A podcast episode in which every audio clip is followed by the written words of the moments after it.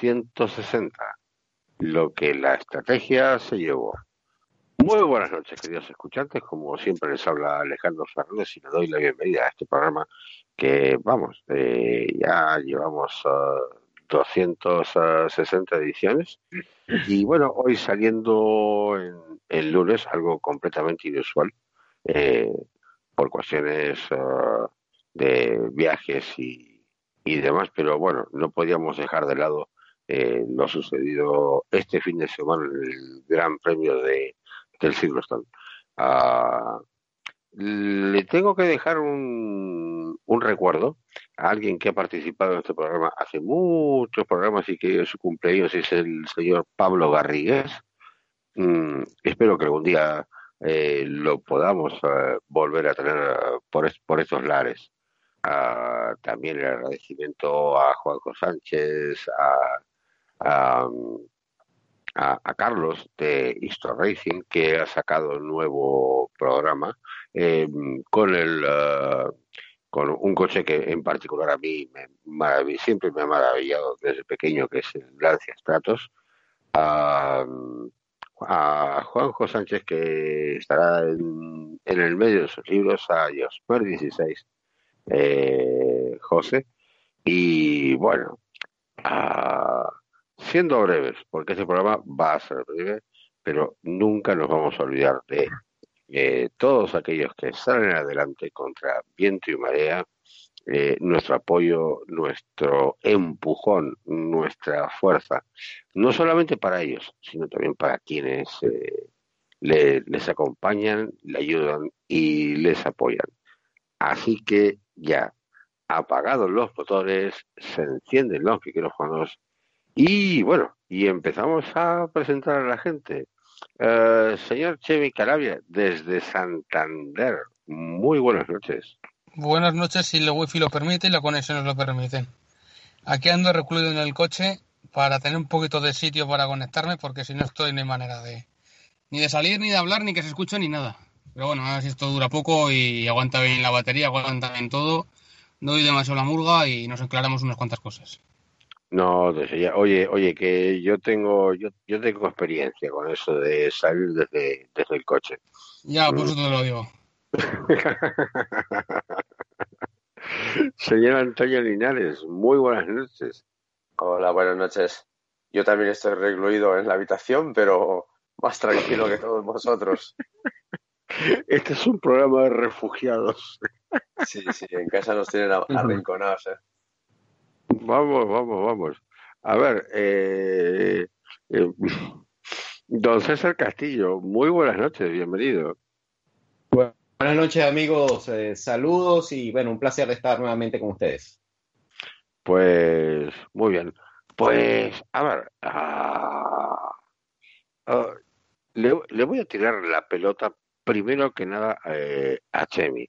Uh, hemos tenido una carrera eh, afortunadamente emocionante con dos equipos que están muy por encima del resto, pero que eh, se han sacado, uh, vamos, han sacado chispas, fuegos y, demás. Uh, ¿Qué te ha parecido la carrera, Chemi?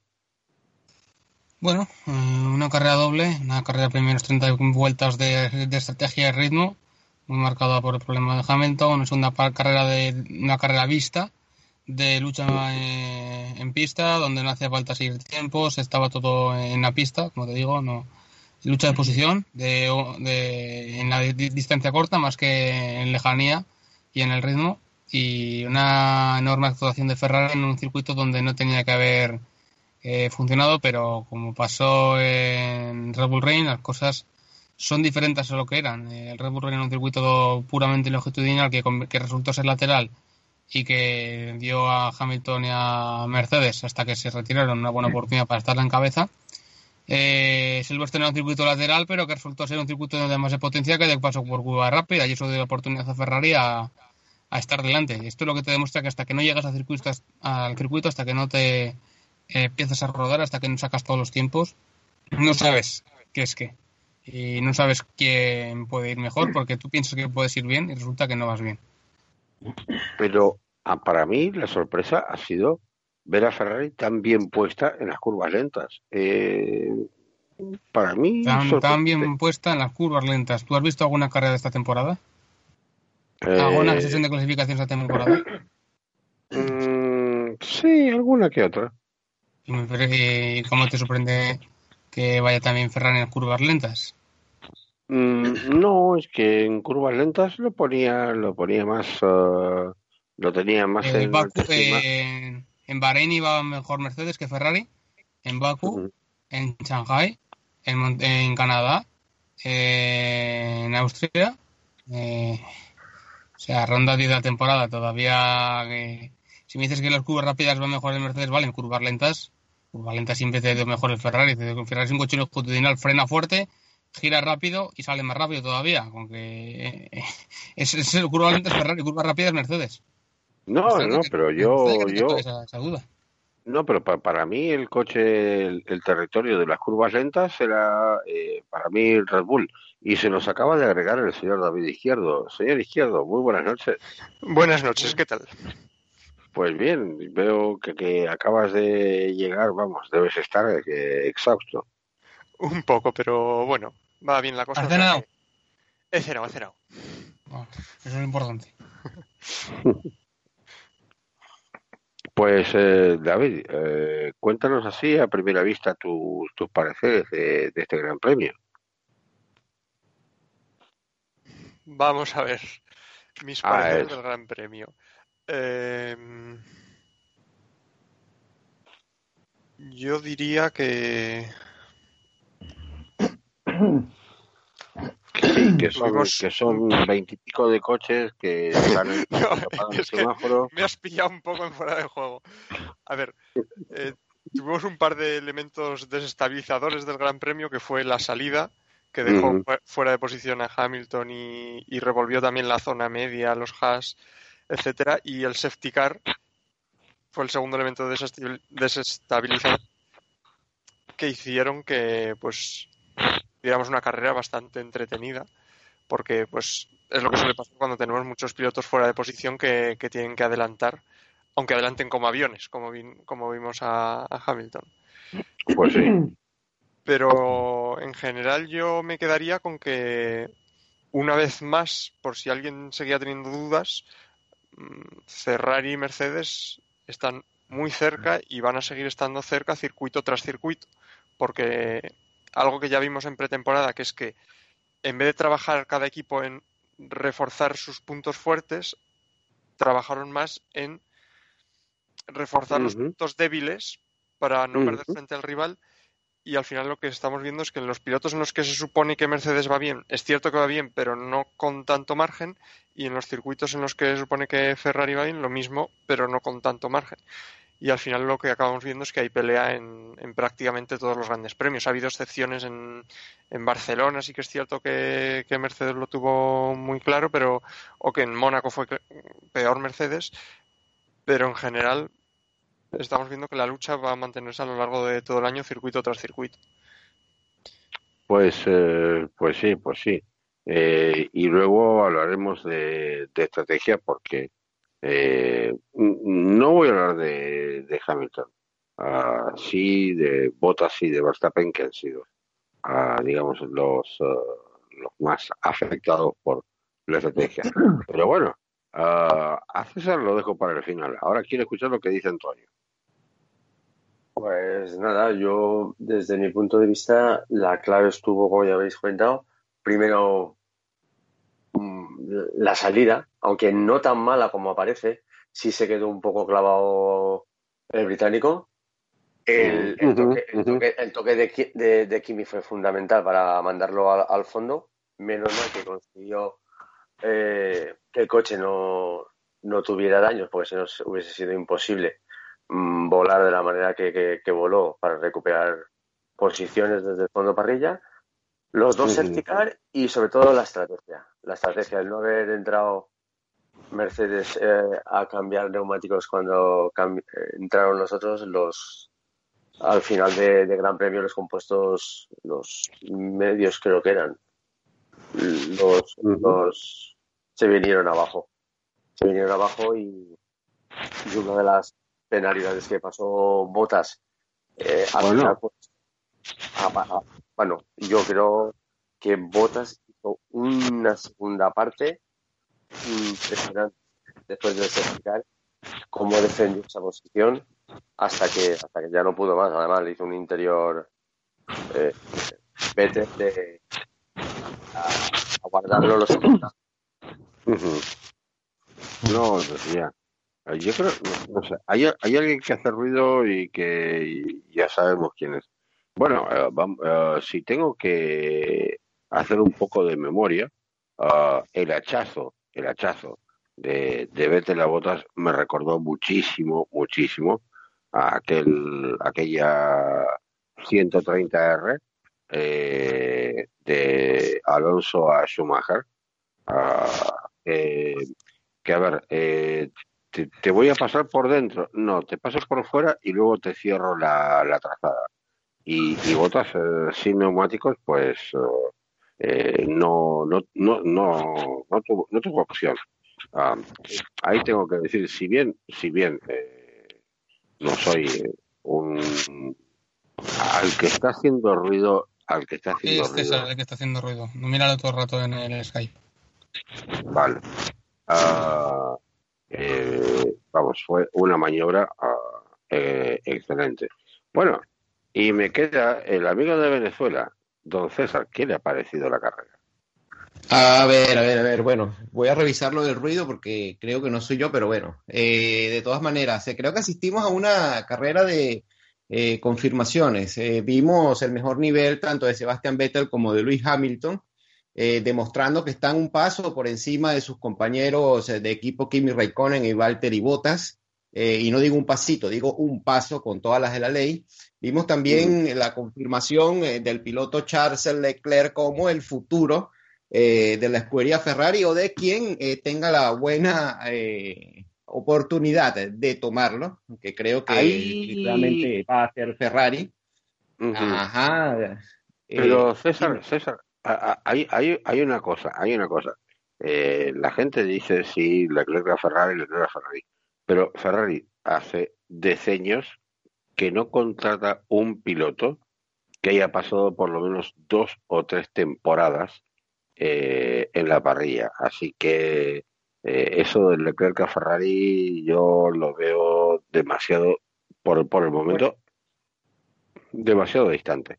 Pues, pues sí, yo, y yo no lo estoy dando como un hecho. Lo que estoy diciendo es que sin duda eh, cualquier escudería sería afortunada de tener un piloto que ha logrado por lo menos poner eh, el Sauber donde lo ha puesto en las últimas competencias, metiéndose constantemente dentro del eh, eh, top 10 en la clasificación y lo mismo venía haciendo para la carrera. Y esto pues habla muy bien de las eh, cualidades de este piloto. Y también siguiendo con este Gran Premio de Gran Bretaña, también podemos, eh, y hablando de confirmaciones, como bien la puedo catalogar, eh, vemos también la confirmación de Fernando Alonso sacando petróleo en cualquier oportunidad que puede para meterse en los puntos. Y también vimos eh, la confirmación de lo que parece ser eh, la edición 2012, la mejor versión de, eh, mejor entre comillas, ¿no? La mejor versión de Romain Grosjean, eh, bueno, haciendo de las suyas nuevamente y esta carrera pues parece confirmar eh, el mal momento, eh, pudiéramos decirlo de esta forma, del piloto francés. Una carrera emocionante desde principio a fin. Nosotros apostamos por unas primeras cinco vueltas y unas últimas eh, cinco vueltas emocionantes, pero realmente fue emocionante desde que se apagaron los semáforos hasta que bajó la bandera cuadros. Desde ya. Eh, David Izquierdo, ¿qué, harías con un piloto como Grosjean? Qué pregunta tan complicada. Tendría que estar aquí Mark para responderte a eso. Mm, Pero- O, o no, y la pregunta para ti o para Chemi o, o, pa- o para Antonio. Ah, vamos a ver, vamos a recordar que Grosjean en su momento ha sido un piloto suspendido eh, por no solamente por un accidente en Spa eh, en la salida, sino porque ya venía acumulando ah, errores. eh. Luego, Mira, pero Yo, yo Sí. quería. Sí, perdona que te interrumpa, pero es que me ha venido No. una cosa a la mente. Yo quería destacar de Grosjean que me parece un piloto limpio en el sentido de que todos los accidentes que comete son errores. Y es que se ve claramente que es un piloto que en el cara a cara no se sabe manejar. Y tú lo ves con Carlos Sainz y el problema que tiene es que entra demasiado rápido en la curva y llega un momento que la trasera no se aguanta y tiene que corregir y no tiene espacio. Pero digamos que no es un piloto como puede ser Magnussen, que es otro del que tendríamos que hablar largo y tendido. Que, para mí, por, decirlo claro, porque es que yo creo que es un piloto que es un poco guarro. Y perdón por usar esta palabra, pero es un piloto que en el duelo cara a cara, siempre que puede, arrincona al otro sabiendo que el otro va a acabar frenando para ensogarse. Y a mí eso me parece una actitud como piloto que es como que va, estás solo en pista, hacer lo que te da la gana. Y en cambio, Grosjean es cierto que provoca un montón de accidentes, pero es que parece que con, con, cuanto más cuidado va, más accidentes provoca, porque al igual que esto lo comentamos con el accidente de Vettel en la primera curva de, de Paul Ricard, hay situaciones, por ejemplo, en, como, como, en la salida en este Gran Premio de Grosjean con Magnussen, que se ve que le pasa lo mismo que le pasó a Vettel en, en, su día en Paul Ricard, que ves que te la vas a pegar y tu reacción instintiva es pisar más el freno y entonces pierdes la dirección y te vas de frente contra el otro coche. Son muchos errores y, yo creo que Grosjean necesita a estas alturas es muy difícil aprender porque es algo que ya tendría que tener muy aprendido, pero realmente no sé qué necesita, pero necesita que alguien le guíe y le explique cada vez que tiene un accidente tiene que sentarse alguien a su lado, explicarle qué ha pasado exactamente y qué errores ha cometido, porque es que si no, no va a salir del pozo en el que se ha metido. Es que no, y aparte, y aparte con un coche que que, vamos, se está portando bastante bien como, como es el gas, pero sabemos que en su momento, bueno, Grosjean eh, tuvo que apelar a ayuda psicológica para eh, superar ese tipo de situaciones, pero es que, es que e, esta vez, ah, digamos, al verse adelantado, ah, en vez de decir, vale, me han adelantado, uh, suelto un poco y dejo pasar, pero la agresividad o, llámalo, llámalo como, como quieras llamarlo, directamente le hace un T-bone, o sea, un golpe en T al, eh, al coche de Sainz y, y, lo que es más, y lo que es más, eh, yo pensé que en el medio del asfalto pues podía, digamos, plantar los frenos, pero lo que me sorprendió, más allá del golpe, es que no haya, vamos, clavado los frenos para desengancharse. ¿Y por qué no? Porque siguió, ah, siguió enganchado y, y bueno, con, las consecuencias que todos sabemos. ¿Y tú qué dices, Chemi? Y esto lo dijo muy bien Mark hace unas cuantas semanas. Personalmente cuando lo dijo me quedé sorprendido, pero, pero ya toda la razón. Eh, Grosjean va a hacer una tras otra, tras otra, tras otra, porque está en una dinámica completamente negativa, está en una racha negativa, de todo sale mal, todo lo que puede salir mal sale mal, todo lo que sale bien sale mal. Y mm. una tras otra, tras otra, tras otra, tras otra, que, al final están, no te debo decir casi sacándola de Fórmula 1, pero dejándola en una posición súper comprometida. ¿Qué haría falta para, para, corregirle? ¿Para qué haría falta para esto? Un, un, reinicio. Volver, a, volver al punto cero, eh, dejar todo esto como un año malo, eh, borrón cuento nueva y empezar otra vez bien. ¿Se puede hacer esto ahora no? Estoy, estoy más que de acuerdo porque Mark lo dijo, Mark de Fulgencio lo dijo, uh, y dice, esto, esto va a ir de mal a peor, y evidentemente se han cumplido las palabras de nuestro querido Mark de, Fulgencio, uh, pues sí, pues sí. Uh, y, y, por, y por, por lo que mencionaba antes, eh, en el medio del toque, no, no, no, no soltaba, no soltaba prenda y, y, seguía, seguía empujando a ver si, eh, no sé, se, se, destrababa, ignorando de que tenía un coche al medio. Uh, César, cuéntanos algo, ¿qué te parece? Eh, pues sí, no creo que pueda abonar mucho más de lo que ya han dicho eh, los compañeros y Eh, yo no sé si sea para sacarlo definitivamente de la, de la Fórmula 1, pero bueno, sabemos también eh, que Gusten Steiner ya ha dicho que eh, Romain Grosjean está en un periodo como de bonos, ¿no? Cobrando prácticamente de lo que se vivió en el pasado, porque sabemos también que cuando las escuderías eh, incursionó en la Fórmula 1 fue Romain Grosjean quien dio la cara por ellos y bueno, dándole eh, unos buenos puntos eh, que se tradujeron específicamente en un montón de millones de dólares que sin duda fue muy bueno para una escudería que estaba debutando en la Fórmula 1.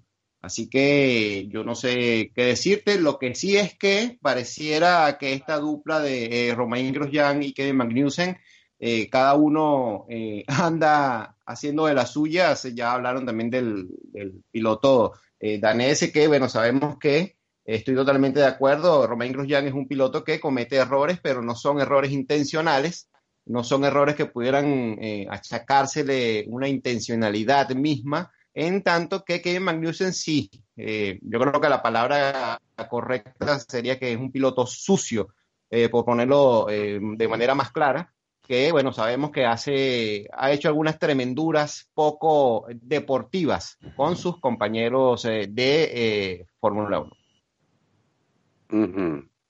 No, desde ya. Y al que lo tengo muy callado es a Antonio. Antonio, ¿qué te ha parecido todo esto? Pues eh, aquí estoy yo escuchando opiniones y bueno, coincidimos todos en lo mismo. Primero que Haas con el coche que tiene, que es, les ha salido bastante, bastante bueno no se merece la pareja de, pilotos que tiene. De hecho, hoy, sin ir más lejos, han salido publicadas las declaraciones que hizo ayer eh, Steiner y dice que, vamos, que están, eh, realmente en el equipo están hasta los cojones, pero de los dos, tanto de Magnussen como de Grosjean. Y a Grosjean ya le da un toque queriendo decir que no puede seguir así, o sea, le está enseñando la puerta para salir del equipo.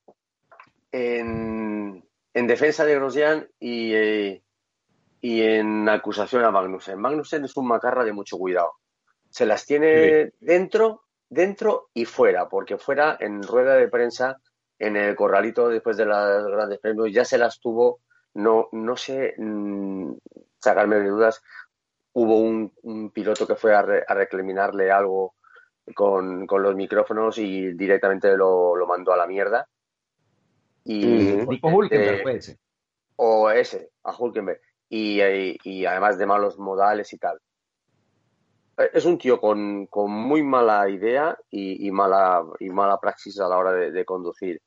Román Grosjean es lo que dijo Mark en su día, está en una dinámica de que mm, sabe que la temporada es mala, no le salen resultados, tienes mucha presión, eso te afecta al pilotaje, quieres hacerlo bien, vas con temor y ese temor te hace, eh, en vez de ir eh, a más, lo que te hace es ir a menos.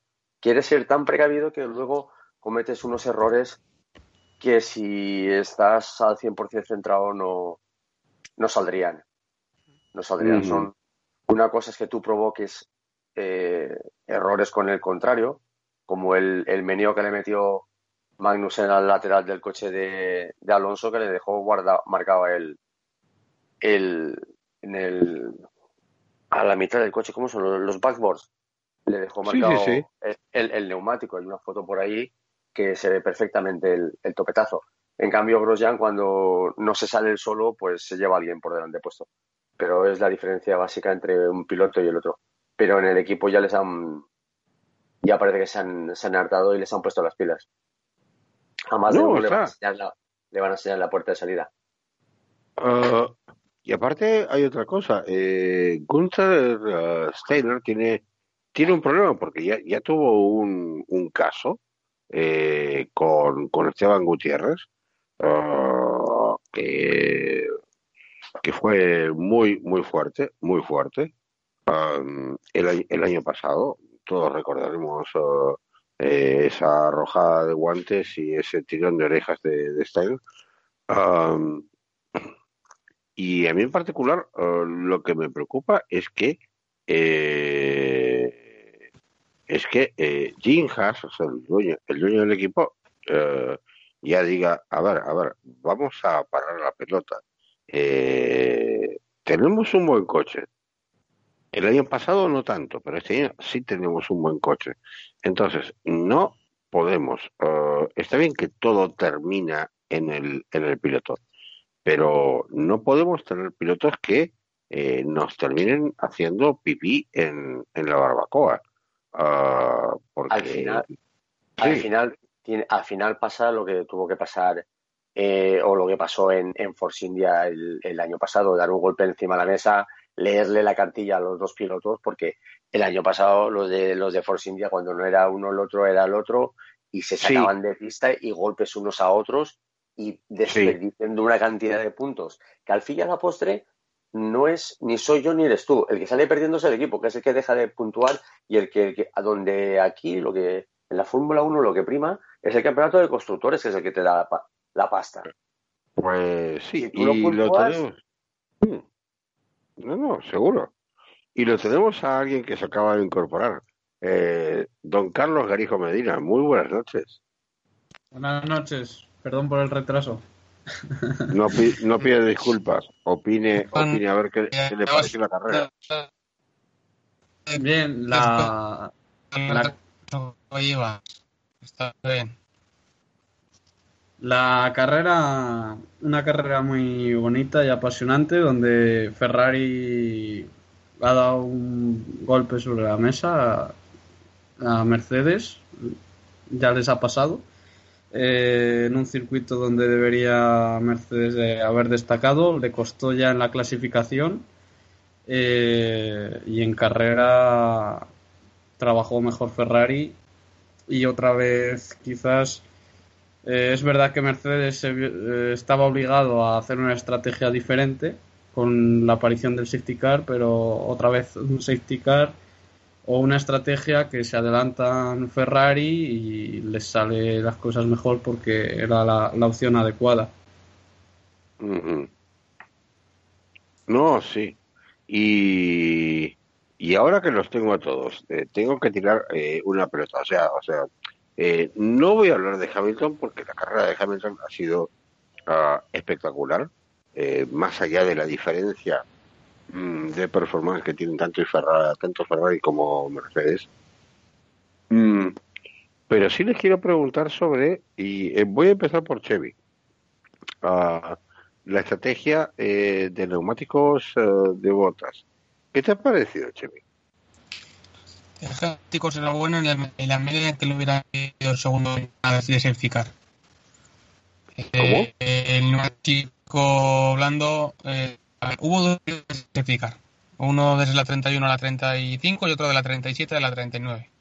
Ujú. En segunda ventana de safety car lo que hace es darte tres vueltas y reducir la carrera a un total de 3 12 vueltas. El neumático blando era óptimo a par- hasta un máximo de 17 vueltas.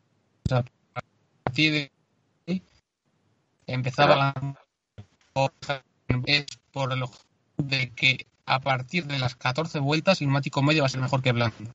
Pero eh, como se reducen esas vueltas y quedan 11 vueltas a final de carrera, el neumático medio es peor que el blando. El blando es el mejor. Y claro, eh, te exigir tantísimo, tienes que meterle tantas hostias como le metió botas al neumático medio, el neumático medio te va. Y, y- no, y no puedes y no puedes tirar de gestión. Algo, bueno, se, se entrecorta. Ah, David, es lo ¿qué que te parece? Ay, Sí, yo, yo creo que Mercedes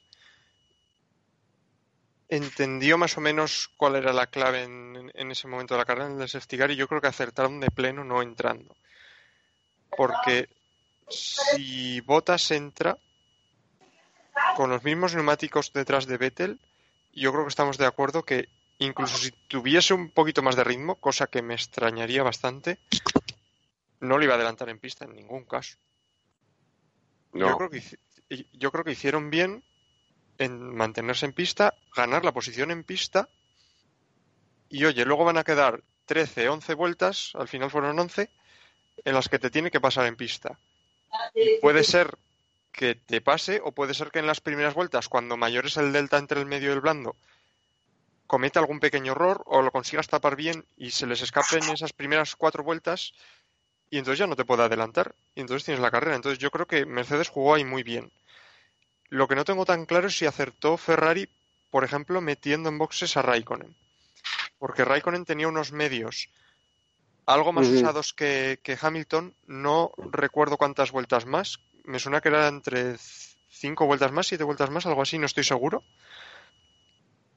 Y yo creo que, aunque Hamilton tenía más ritmo, no sé si, si hubiese sido capaz de adelantar a Raikkonen en pista solo por el hecho de tener unos medios cinco o siete vueltas más nuevos. Entonces yo creo que allí quizá Ferrari debería haber mantenido en pista a, a Raikkonen. No sé qué opináis sobre eso. Uh, yo opino que eh, uh, ahí sí, la pifia de Ferrari, uh, sí. Eh, lo podrían haber refrescado mejor a, a ver, era un poco arriesgado no volver a parar y alargar no sé cuántas vueltas iba al final el stint, eran bastantes. y más teniendo en cuenta lo que les pasó el año pasado, creo que fue cuando los Ferrari o hace dos, ya no estoy seguro, cuando los Ferrari en las últimas vueltas tuvieron pinchazos en el delantero izquierdo, creo que fue. Y mm. se les destruyó la carrera. Entonces supongo que se acordaron un poco de eso y prefirieron no llevar los neumáticos al límite. Pero, pero yo creo que manteniendo en pista Ray con el safety car a lo mejor habrían conseguido un mejor resultado. Mm, sí, hubieran, hubieran, yo ahí estoy de acuerdo contigo, eh, hubieran conseguido el, el 1-2. Eh, David, ¿te quieres ir a la cama? Sí, me tengo que, escapar. Ya lo siento por haber estado tanto rato, pero me ha pillado esto el lunes un poco fuera de juego. No, está, está, está. Eh, tranquilo que hoy también lo hacemos breve. Yo mañana tengo un vuelo, así que, eh, oye, se agradece muchísimo y, vamos, que, tengas uh, muy buenas noches, un buen descanso y un mejor día mañana. Y gracias a vosotros, que siempre es un placer hablar aquí un rato después de la carrera de intentar entender mejor qué, ha pasado. Venga, que aquí, aquí no, no entendemos. Lo único que compartimos son eh, diversos grados de, ignorancia. Nada más. Anda, venga. que vaya bien. Hasta luego. un abrazo. ay, ay, ay, ay, ay. ay. Uh, lo, lo, tengo, lo tengo arrinconado a, a César Castillo eh, y le quiero, le quiero preguntar su opinión sobre la estrategia de botas, de, o sea, de los boxes. Eh, sí, puedo estar de acuerdo contigo y con el compañero David. Eh, en efecto, y sin caer en el síndrome de comentarista de fútbol, que después que el partido pasa y se comete la cagada, pues todo el mundo es técnico y todo el mundo eh, tiene una opinión diferente a lo que realmente se decidió, ¿no? En este caso... a todo pasado. Exactamente. Eh, evidentemente los equipos tienen la manera y todos los recursos técnicos eh, como para saber exactamente qué es lo que pueden hacer y cuáles son las opciones que tienen sobre la mesa en ese momento. No es un trabajo fácil eh, y bueno, precisamente por eso es que destacan algunos estrategas más que otros, ¿no? Eh, por ejemplo, la estratega que tiene ahorita Sauber, que pertenecía a Ferrari, es una muy buena estratega que, bueno, la perdió eh, la plantilla de Maranello, por ejemplo, ¿no? Estoy poniendo solamente un ejemplo sobre la mesa. En este caso, eh, yo creo que en efecto ellos tomaron la decisión que creyeron correcta. Eh, sin embargo, bueno, habría que ver porque, como te comentaba fuera del aire, prácticamente los neumáticos, tanto de Bottas como de Hamilton, estaban en las mismas condiciones, aunque Bottas tenía una o dos vueltas más, eh, no recuerdo en este momento y le tocó jugar con la más fea, le tocó bailar con la más fea, que era Sebastián Vettel en la punta, lo hizo bien por algún momento. Sin embargo, a partir de que Sebastián Vettel le da el zarpazo, empieza Botas a correr hacia atrás y Hamilton prácticamente en las mismas condiciones a correr hacia adelante. Esto es, eh, por eso es que yo hablaba en mi introducción sobre un paso eh, bien pronunciado eh, sobre, eh, eh, con respecto o en comparación, aunque las comparaciones son odiosas, entre Luis Hamilton, Valtteri Bottas, Sebastian Vettel y Kimi Raikkonen. Los compañeros de equipos Bottas y Raikkonen pues parecieran estar en esta sintonía, un paso por debajo de sus compañeros y bueno, por eso creo que la carrera que vimos en los cuatro primeros lugares refleja exactamente en qué y a lo que me quiero referir, en qué condiciones estamos. Desde ya. Ah, y tengo que hacer un inciso respecto de la profesionalidad eh, del señor eh, César Castillo. Ah, antes de empezar el programa le dije, no utilices la palabra panelistas y el señor César Castillo se ha ceñido perfectamente la directiva y vamos, no lo ha hecho y lo está haciendo, vamos, de gala. Enhorabuena. Donde manda capitán no manda marinero, señor Alejandro. No, no, no. Pero, bueno, Alex, eres, eres un, un dictador, macho. pero que diga lo que me da gana, cojones. César, ni caso. Dígame. Que no hagan ni caso. Eh, chavo, eh, no, que no digas eso. Si, si estás acostumbrado a panelista, pues dices panelista, que es lo que estamos acostumbrados. Ya está. Tiene mano, mano de hierro el señor Alejandro. ¿Qué vamos a hacer? Pero, ¿será, será posible? Aquí, aquí hay demasiados caciques sin ningún indio. Indios todos. Indios todos. El que más y que menos hace una de las suyas. A ver, yo en. Eh, sí. Por, lanzar un. No sé, un, voto de, favor a, tanto a Botas como Kimi, con diferencia, es la mejor carrera de los escuderos de, ambas de ambos equipos. Absolutamente. Eh, que al final se desinflaran y tal, pues bueno, puede ser, pero vamos, tremenda, tremenda la defensa que hizo Botas, el carrerón, cómo se defendió y cómo de, de, Kimi intentó volver a, recuperar la posición con, con Verstappen. Ahí hubo un par de, de, lances de, estos dos que de verdad que se ganaron el sueldo bien. La verdad, este, este fin de semana el, comportamiento de, de los dos de los, de los pilotos en general de, las dos escuderías estuvo a un gran nivel. No hubo esos batagazos que ves tú que dice bueno es que no hay escudero por ninguna parte. Eh, en este en este Gran Premio de Silverstone sí que se vio que, que estuvieron más o menos a la altura. Alejandro. Pues sí. Sí. Y, y Sí, eh, quizás ahondando un poco más en el último comentario del compañero que me antecedió, que estaba hablando en estos momentos.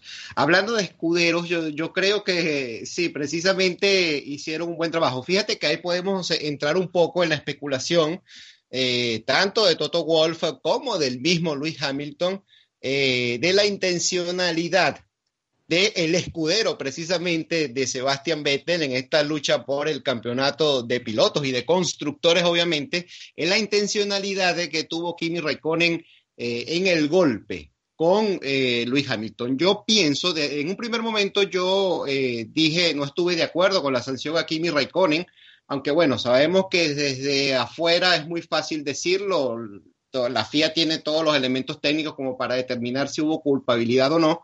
Eh, yo no estuve de acuerdo porque llegó un momento en que tanto eh, Kimi Raikkonen como eh, Luis Hamilton estaban emparejados, las cuatro ruedas emparejadas, y eso el reglamento es bien claro.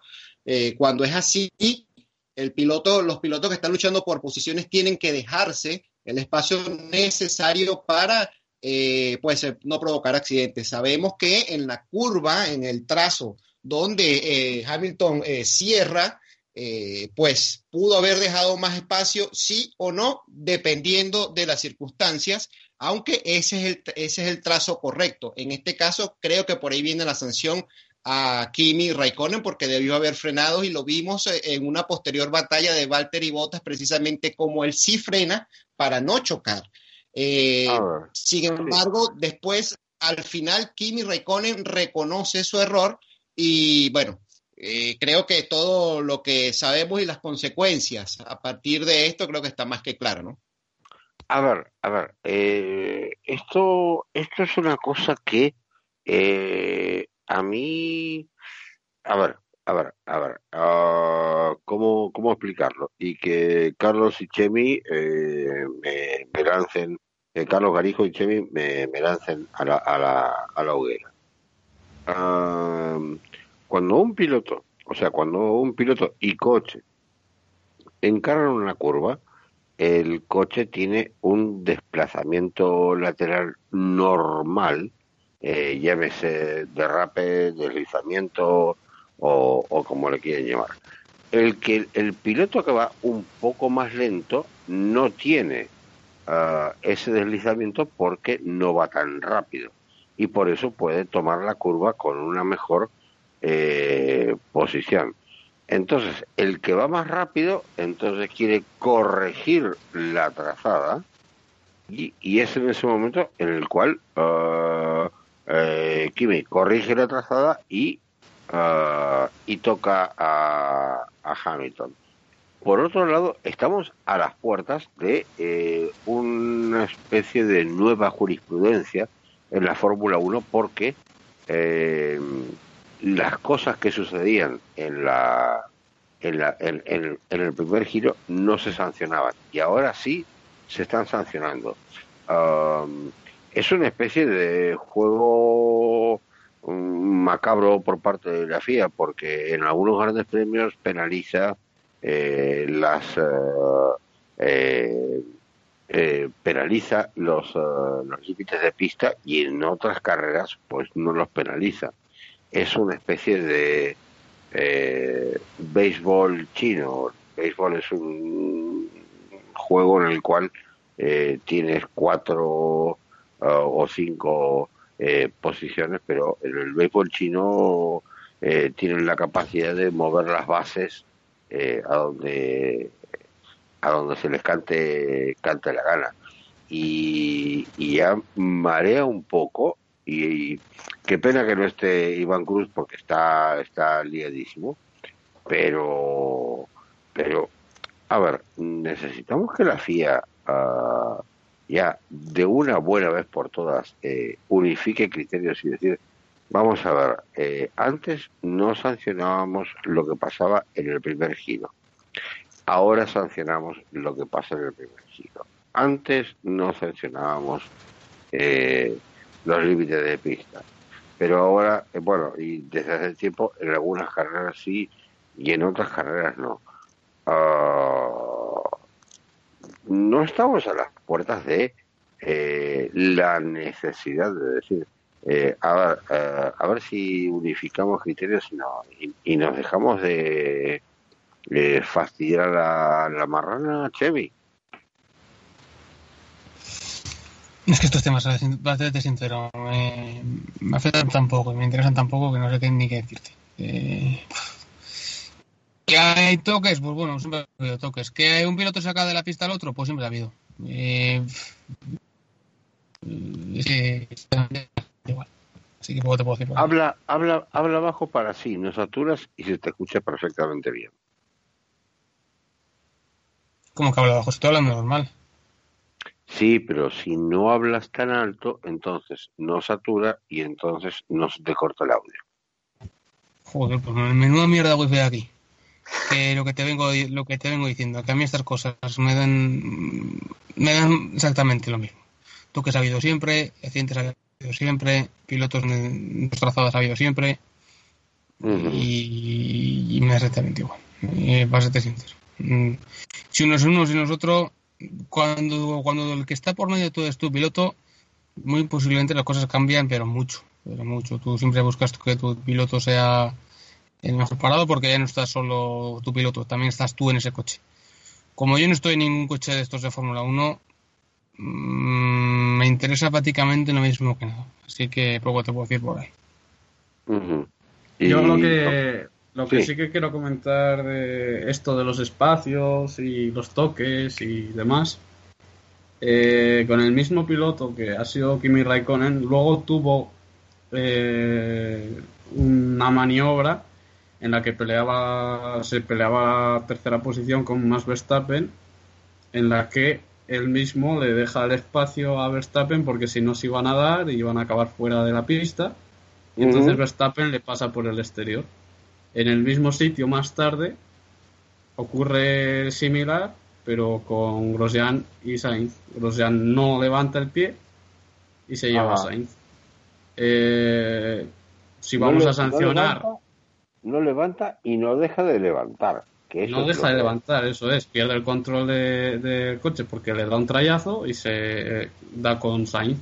Eh, pues Raikkonen sabe cuándo comete un error porque los errores son humanos, o sea, no lo hace tampoco a propósito, que yo creo que es un poco a lo que va la maniobra en la T3 con Hamilton. Es que yo no creo que lo haga a propósito. Es un error porque estás luchando por posición y hay muy poco espacio y él mismo se da cuenta y lo dice después de que se había pasado de frenada y ha acabado dando con el piloto delante. Pero no es que no haya querido dejarle nada de espacio a propósito, no es que le haya querido echar de la pista. No, no, es Es un incidente de carrera y bueno, yo creo que, o sea, para mí sí fue justo lo de los 10 segundos. Además, que más que nada porque coloca a los dos pilotos, ninguno de los dos se retiró y les provoca el tener que luchar para remontar otra vez lo perdido. Y tienen, porque tienen esos coches que son capaces de hacerlo. Hamilton llegó a las posiciones de cabeza, remontando, eh, y Raikkonen tuvo que vérsela dos veces con, con los dos pilotos de Renault, o sea, de Red Bull, perdón, para ocupar las posiciones cercanas a los podios y poder llevarse al final el podio peleando con, botas.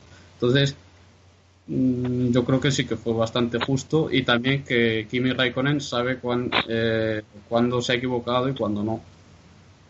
Ahora, pues Alejandro, esto, esto pone algo sobre la mesa. Fíjate, hubiese sido igual si hubiese sido un toque de pilotos de la tabla media que no, no están peleando absolutamente nada. Porque yo lo vi como un toque de carrera, de hecho es lo que manifesté ahorita en mi comentario, pero la FIA lo vio de otra manera.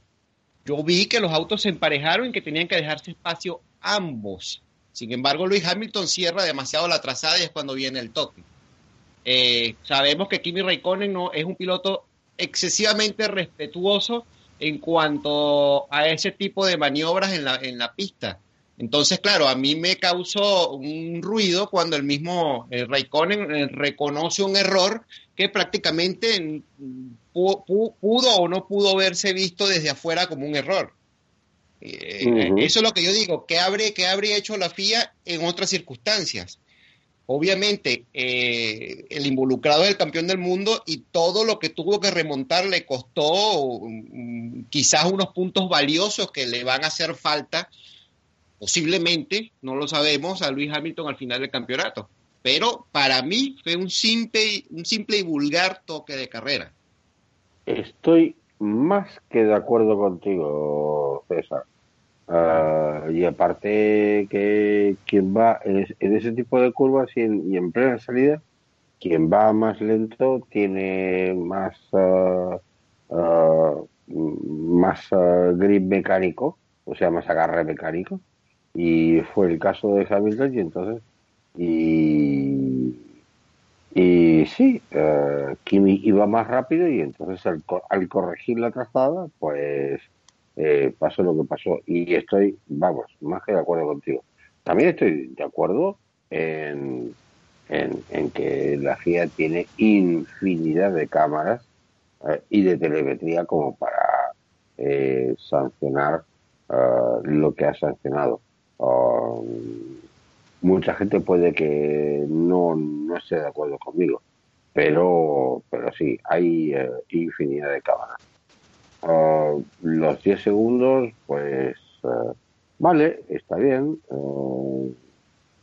no, no están mal aplicados, pero sí hay que hay que preferiría decir que sí, Hamilton, si bien eh, fue la víctima del accidente, también fue parte del, eh, del accidente, porque al al arrinconar a, a Raikkonen en, plena curva y Raikkonen teniendo que corregir trazada, pues, uh, y con un motor potente, uh, y especialmente en, en, aceleración, pues bueno, pasó lo que pasó. Si pues Hamilton, claro, por eso, si Hamilton, Sí. Por eso, por eso es que te digo, o sea, que hubiese hecho la FIA en caso contrario que no hubiese sido un toque de Kimi Raikkonen con Lee Hamilton, que hubiese sido eh, eh, Lance Stroll con, con eh, Stoffel Landor. O sea, algo que no tiene ninguna relevancia en la carrera y que ninguno de los dos hubiese abandonado la carrera. ¿Hubiese sido igual penalizado? Yo creo que no. Por eso es que pareciera que las varas son diferentes, ¿no? Dependiendo del caso, las varas con que se miden los casos son diferentes. Es lo que parece. De todas maneras, tú sabes que yo siempre he sido bastante crítico en cuanto a la actuación de la Fiat porque me parece que no es un cuerpo que toma decisiones eh, siempre eh, justas en el sentido de que si, ya tú lo comentabas al principio, si vas a sancionar algo, o sea, tiene que tener una, eh, una correcta discrecionalidad en cuanto a lo que vas a sancionar. Es decir, si lo que es bueno para el pavo, tiene que ser bueno para la pava, para ponerlo en palabras que bien llanas y, que se puedan entender fácilmente. Ah, sí, y ahí, y ahí has tocado, has tocado un nervio, eh, César, porque hasta el mismísimo eh, Mario Andretti, ante quien yo, vamos, eh, me, me descubro y me quito el sombrero, uh, Mario Andretti eh, decía que no hay que ser tan duros con maniobras, eh, o sea, con, con penalizar cierta, eh, ciertas maniobras para no perjudicar el campeonato. Y ahí yo me permito discrepar con el señor Andretti y, decir, no, mira, vamos a ver, si yo tiro, si yo arrojo un papel eh, en la calle y viene el policía y me multa, eh, no importa que yo sea, no sé, el, rey de Inglaterra o, o sea, o, que sea Alejandro Fernández, no, hemos tirado un papel y, nos cabe la multa y se acabó el problema. ¿Decide el campeonato o no decide el campeonato? Eh, también estoy de acuerdo contigo. Ah, Mm, hay que ver. Ah, pero eso, sí que es eh, tela para cortar. Antonio, estás muy callado. Te escucho. No, no, nada, nada. Yo estaba aquí escuchando pues comentarios. Tampoco no, no tengo que aportar mucha mucha más información. Lo que sigue a ver, eh, comentando lo, de lo, que habéis dicho vosotros. Eso sucede en dos pilotos de media parrilla, incidente de carrera. Eh, lo hacen dos tops. Ya eh, Whiting la semana pasada dijo que eh, iban a sopesar las sanciones en función de, de, la gravedad o de lo que sucediera. Eh, con las prisas y tal, supongo que vieron que Hamilton estuvo a punto de, perder o, de hecho se quedó el último, pues mm, le metieron la sanción de 10 segundos y en vez de precipitarse eh, hubiesen hecho la sanción un poco más, más tarde y, y vieran la remontada, pues igual no le cae ni, ni la sanción, pero... Mm, ¡Qué bueno! Como, la, la no sé decirte la palabra exacta. Eh, la rapidez, la inmediatez que requiere una carrera de Fórmula 1, pues igual quiero entender que mejor ahí se han precipitado en... Pero bueno, no. a, a, la primera de cambio tú ves, también influye, no quiero eh, decir nada que no el fin de semana pasado hubo un toque de Ferrari a, Verstappen, ahora hay otro otro incidente con un Ferrari involucrado por medio, muchas casualidades. Mercedes, Mercedes diciendo que 5 segundos de sanción no son suficientes comparado con perder una carrera. Claro, ahí la pelota ya se hace demasiado grande y al final a quien le metes presión son a los comisarios. Eso es como cuando se acerca el clásico en la Liga Española y se empieza a hablar de árbitros. Pues claro, antes de empezar. qué bueno. Qué buena, qué buena comparación. qué buena, porque, porque sí, es, es así. Uh, Jamie, eh, ¿tienes Dígame. algo? Ah, ahora, ah, mira, ahora sales, eh, sales bien. Eh, ¿Algo más? Porque ya vamos a ir a... Bueno, No sé. eh, nada, simplemente tener un poquito en cuenta lo que hay detrás del hash. Es que se me está cayendo todo el rato, me parece, y no sé si se escucha bien o no. Ahora se te Sí. oye perfectamente. Per- Vamos, perfectamente. Vale, eh, hay que tener muy en cuenta lo que hay detrás del hash y lo que hay detrás del, del Sauber este fin de semana. Seguramente hayan sorprendido a muchos. Y lo único que hay son coches extremadamente sensibles a la potencia y al modo de quali.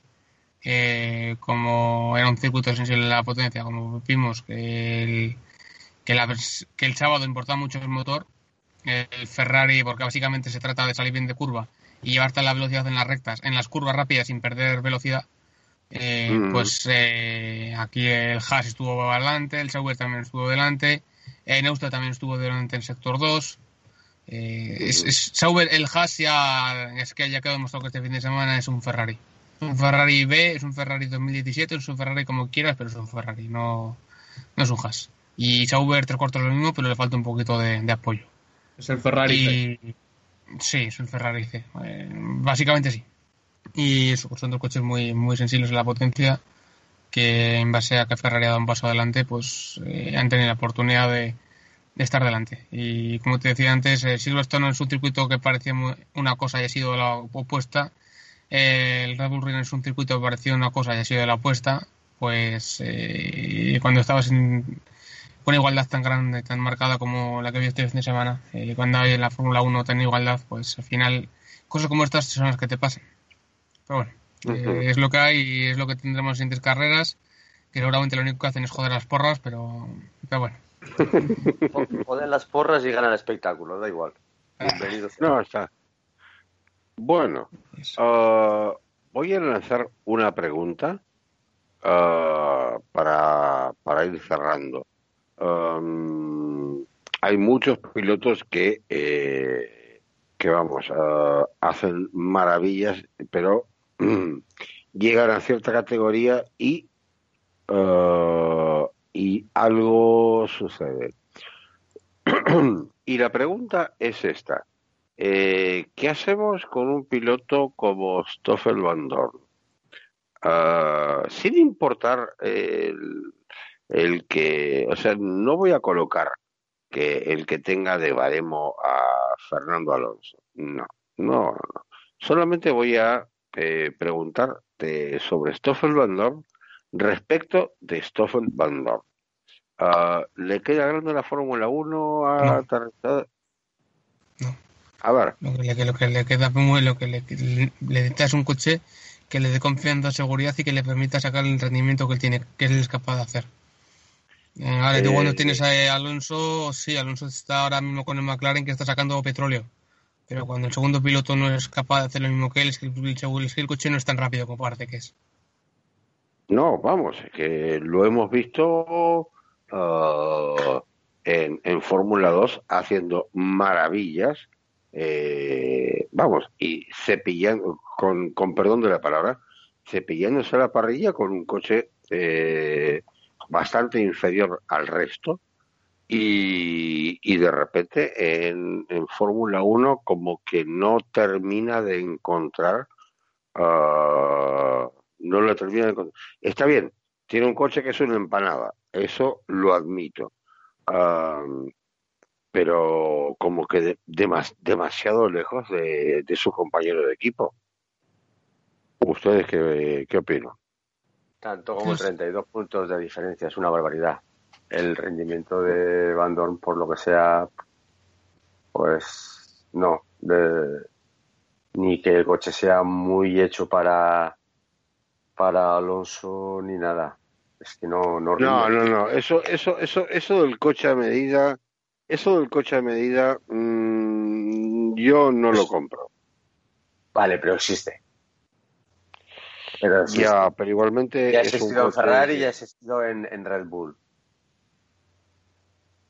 Tú cuando estés intentando compararte con el mejor piloto, uno de los mejores pilotos de, del mundo actualmente, y sabéis muchos que me conocéis que yo no soy alonsista ni, ni betelista ni, ni nada. Yo lo único que soy es ni lista maximista y yuquista ahora mismo. Eh, el resto me importan básicamente tres cuartos de lo mismo. Eh, es muy complicado eh, tomar como referencia un piloto que está tan lejos y que está tan por encima ya no solo de él, sino de mucha parte de la parrilla ahora mismo en, Fórmula 1. lo que le pasa a Bardo, pues que necesita horas, necesita confianza, necesita que el coche responda como él quiere responder y que le dé el rendimiento que él tiene que responder. Además, últimamente está viendo algunos problemas eh, con el coche que le están sacando mucho más de lo que tendrían que sacarle a nivel de rendimiento. Pero eh, eso es lo que le está pasando a él y eso es una cosa que tendrá que, corregir para próximas eh, carreras, básicamente. Y que hay cambios hay cambios y mejoras que llegan antes a un piloto que a otro también. Que por lo general suele ser el piloto que te asegura mejor rendimiento y mejores resultados. Yo respecto a Bandor y Alonso, yo respecto a Bandor y Alonso también eh, quiero recordar que creo que fue en la temporada pasada eh, que el campeonato empezó con más puntos Bandor que Alonso. Sí. Y que se empezó a asustar también la gente en España de que igual Bandor era el que iba a sentar fuera de la Fórmula 1 a Fernando Alonso. Claro, luego ya llega la regularidad, la temporada es muy larga eh, yo a lo que me refiero es que Van tiene madera, como ha demostrado, como habéis hablado, en las categorías inferiores, pero necesita tiempo y, como todo piloto, coche. O sea, los de Williams no son malos pilotos, pero están en Williams. en Fórmula 1 no hay clientes. En Fórmula 1 no hay pilotos de pago. En Fórmula 1 todos son profesionales y son profesionales de primera línea. Claro, lo que pasa es que como un piloto está a tres segundos, pues puede haber piloto más mierda, cualquier piloto es mejor que él, tarara. ¿Qué haría Alonso en el Williams? ¿Qué haría Hamilton en el Williams? ¿Qué haría Vettel en el Williams? ¿Sería igual de bueno Hamilton? ¿O es que solo veo que Hamilton tiene el número uno y que Vettel tiene ahora el número dos o al revés? Es que hay muchos factores como para justificar solo por el resultado al final, que son más de fútbol que de, que de Fórmula 1. No, por favor, si lo sientes a Hamilton en un, en un Williams, eh, vamos, no lo puede hacer mejor que los dos pilotos que, que tienen ahora, pero no, no haría, por favor, no haría mucho más. No, yo solamente preguntaba por el, el hecho de decir, eh, vamos, que eh, era un huracán y, nada, se encuentra conduciendo a una empanadilla de Móstoles ah, y bastante bastante por detrás de, su compañero de equipo.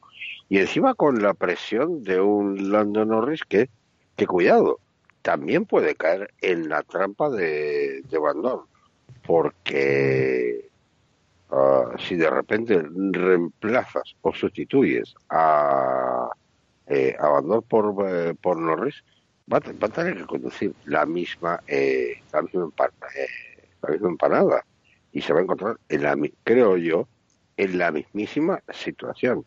A no ser que, no sé, el hombre, obre, obre milagros. Sí, Antonio. A, a, ver, Alejandro. Carlos, Carlos, Carlos, sí. A Carlos. No, estaba hablando César. Sí. Ah, sí. Eh, yo hace algunos años hablaba con un amigo mío que, eh, bueno, corrió en la Fórmula 2 eh, y fue campeón en esa categoría y él me comentaba que hay pilotos que son extremadamente sensibles a los cambios, a la potencia, al tipo de vehículo y también son muy sensibles a la gestión misma del equipo. Yo comentaba la semana pasada que Eric Boulier era parte del problema. Eh, y bueno, de una semana a otra ya Eric Boulier no está, dimitió. Eh, parece que, bueno, le pusieron, le abrieron las puertas y el hombre amablemente salió. Yo sí pienso que una gestión tiene mucho que ver con eh, el comportamiento de una escudería, porque bueno, son muchas cosas que están detrás de, un auto de Fórmula 1, no es solamente eh, una cosa con cuatro ruedas, un motor y un piloto que tiene que ir a hacer eh, eh, a correr y a ganar. No, hay muchas cosas que están detrás, tienen, hay muchas cosas que influyen. Evidentemente, Stoffel Van es un piloto de estas características que me comentaba el amigo mío, me parece que es un piloto bastante sensible a muchas cosas. Hay que tomar en cuenta lo que decía el compañero que me antecedió, que llegó un momento en que Stoffel pues eh, podía, se decía en España y no solamente en España que, oye, ¿qué está pasando con precisamente Fernando Alonso que su compañero de equipo le está eh, machacando mm, en el campeonato, ¿no? Pero después vimos cómo Alonso se puso las pilas no, es que yo, ocurrió, ¿no? Es que yo, Alonso, digamos, yo lo quito a Alonso de esta discusión, sino que eh, lo traía el comentario de Van Dorn sobre Van Dorn. Ah, nada más. No, Por eso hablamos entonces de la. puede, quedar ahí como la sensibilidad, ¿no? Un piloto que le afectan eh, quizás no solamente lo deportivo, sino lo extra deportivo, es posible. Mm. Mm, mm. Es, una, es una buena es, es, eh, es, una buena opinión, sí, porque uh, a ver, eh, no soy no soy eh, no soy amigo de eh, de los exabrutos, pero sí hay que decir que eh, Stoffel está en una en una casa de putas. Uh, Pues, pues sí, porque está en el medio de está en el medio de, un equipo que está en plena revolución interna,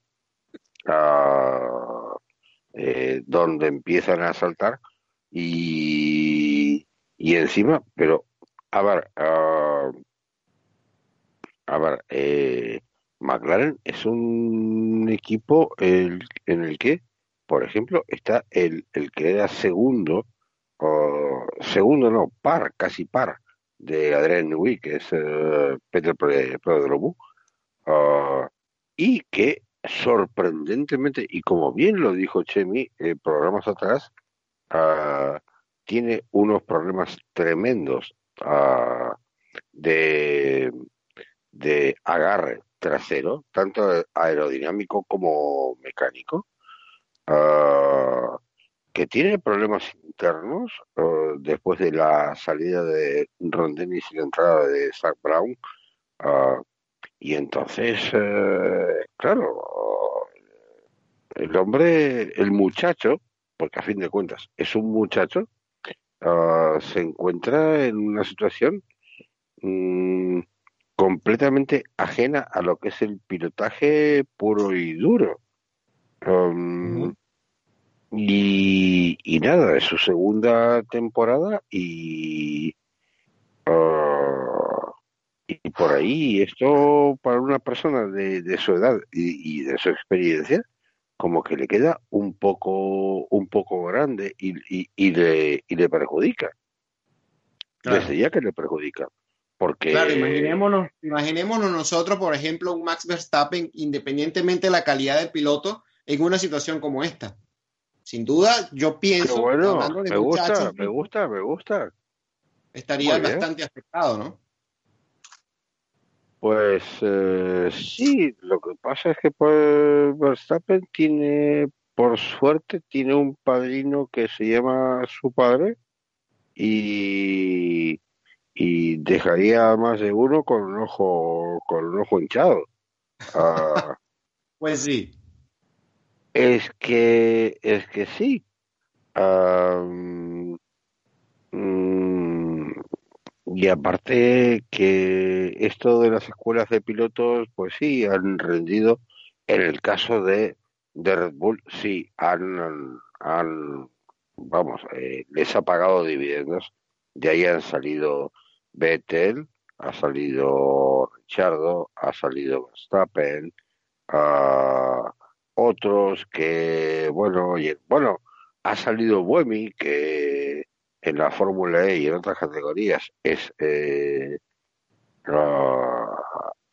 hace cosas, vamos, espectaculares, uh, pero pero mm, no en lo que es McLaren hoy día, porque es un yo creo que el, salón del el consejo de administración de, de, McLaren debe ser uh, debe ser una olla hirviendo, diciendo, ¿qué nos pasa? ¿Qué estamos haciendo? ¿Por qué? Mm, necesitamos, así como lo hace Ferrari, necesitamos resultados en pista para luego vender coches eh, el resto de la semana.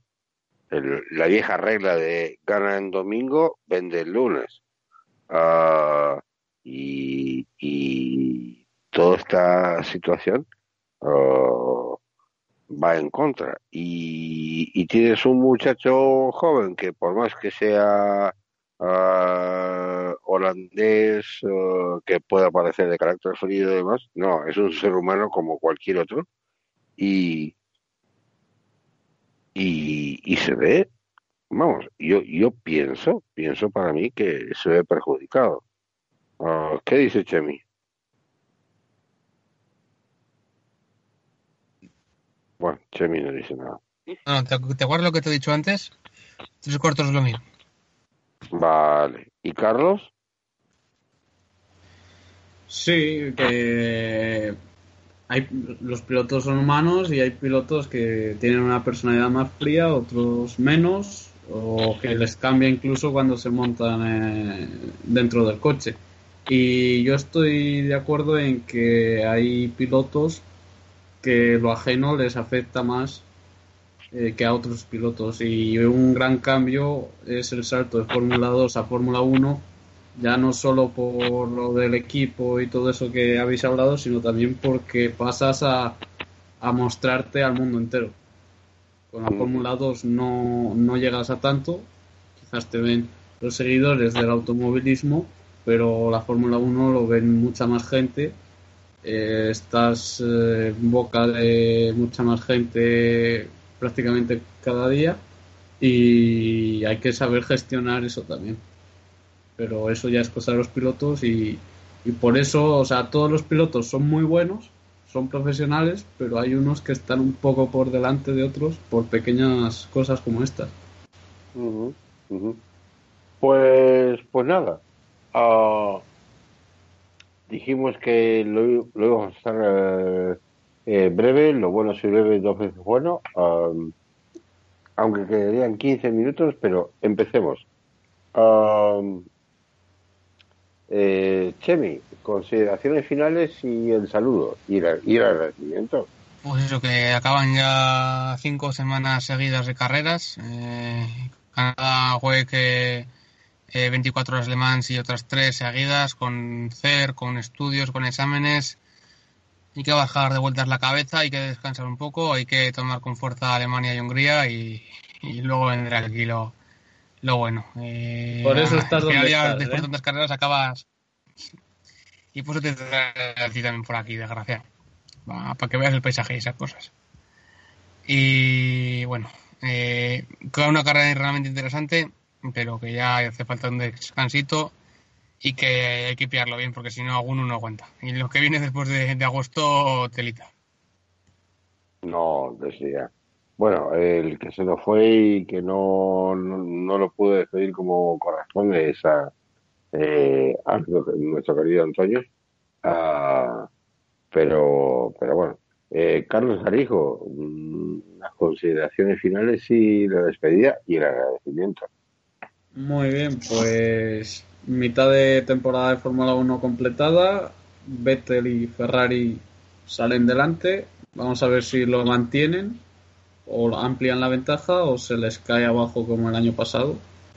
Eh, bueno, carreras, carreras están, sí, carreras están muy, están siendo las últimas más emocionantes de lo que quizás esperábamos.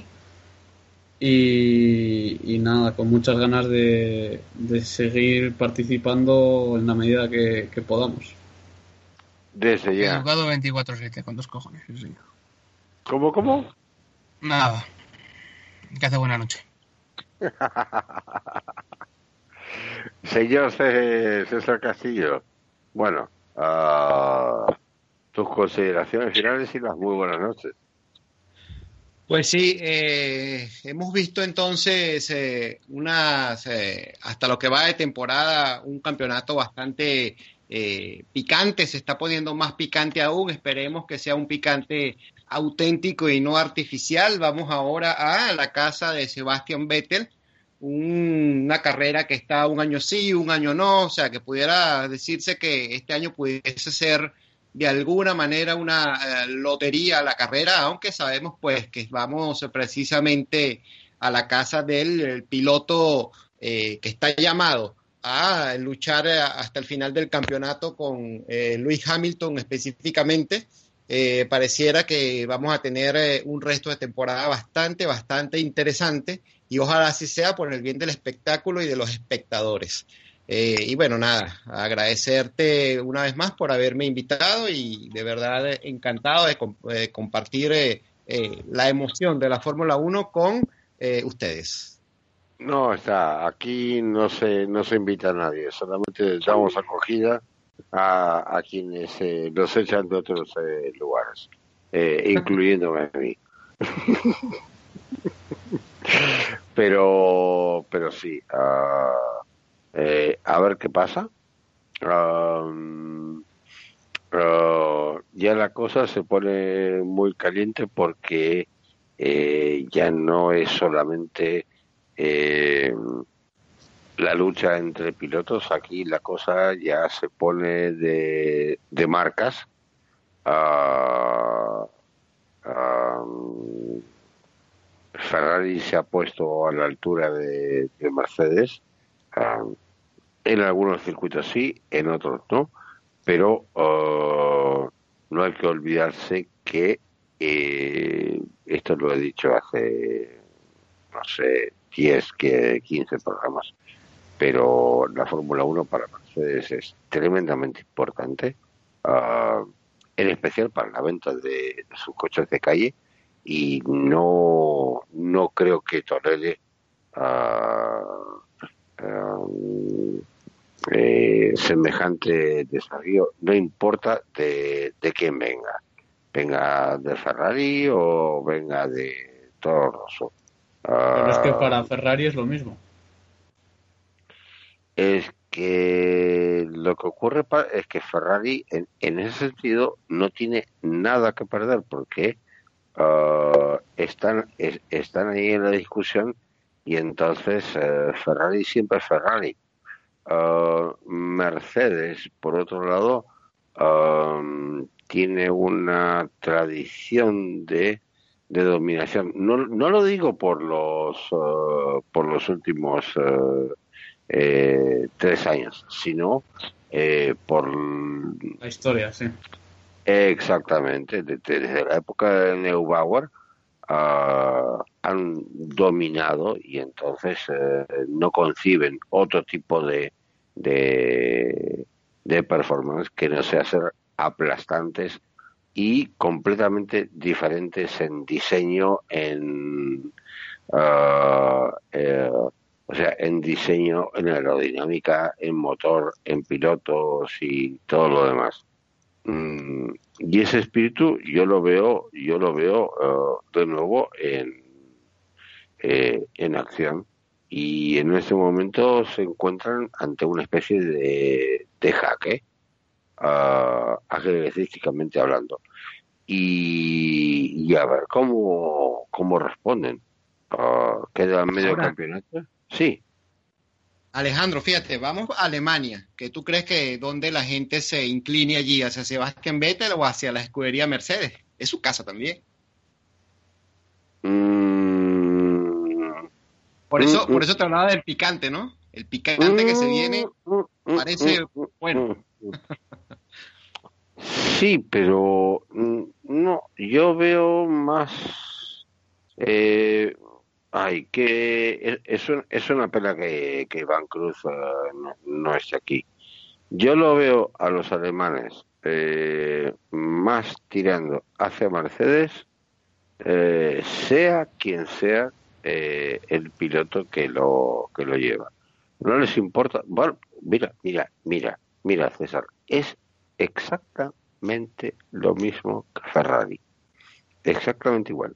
No importa si el piloto que lleva un Ferrari o un Mercedes sea senegalés, australiano indio, ruso o de la Guayana, pero lo importante es que gane la marca. Así de sencillo.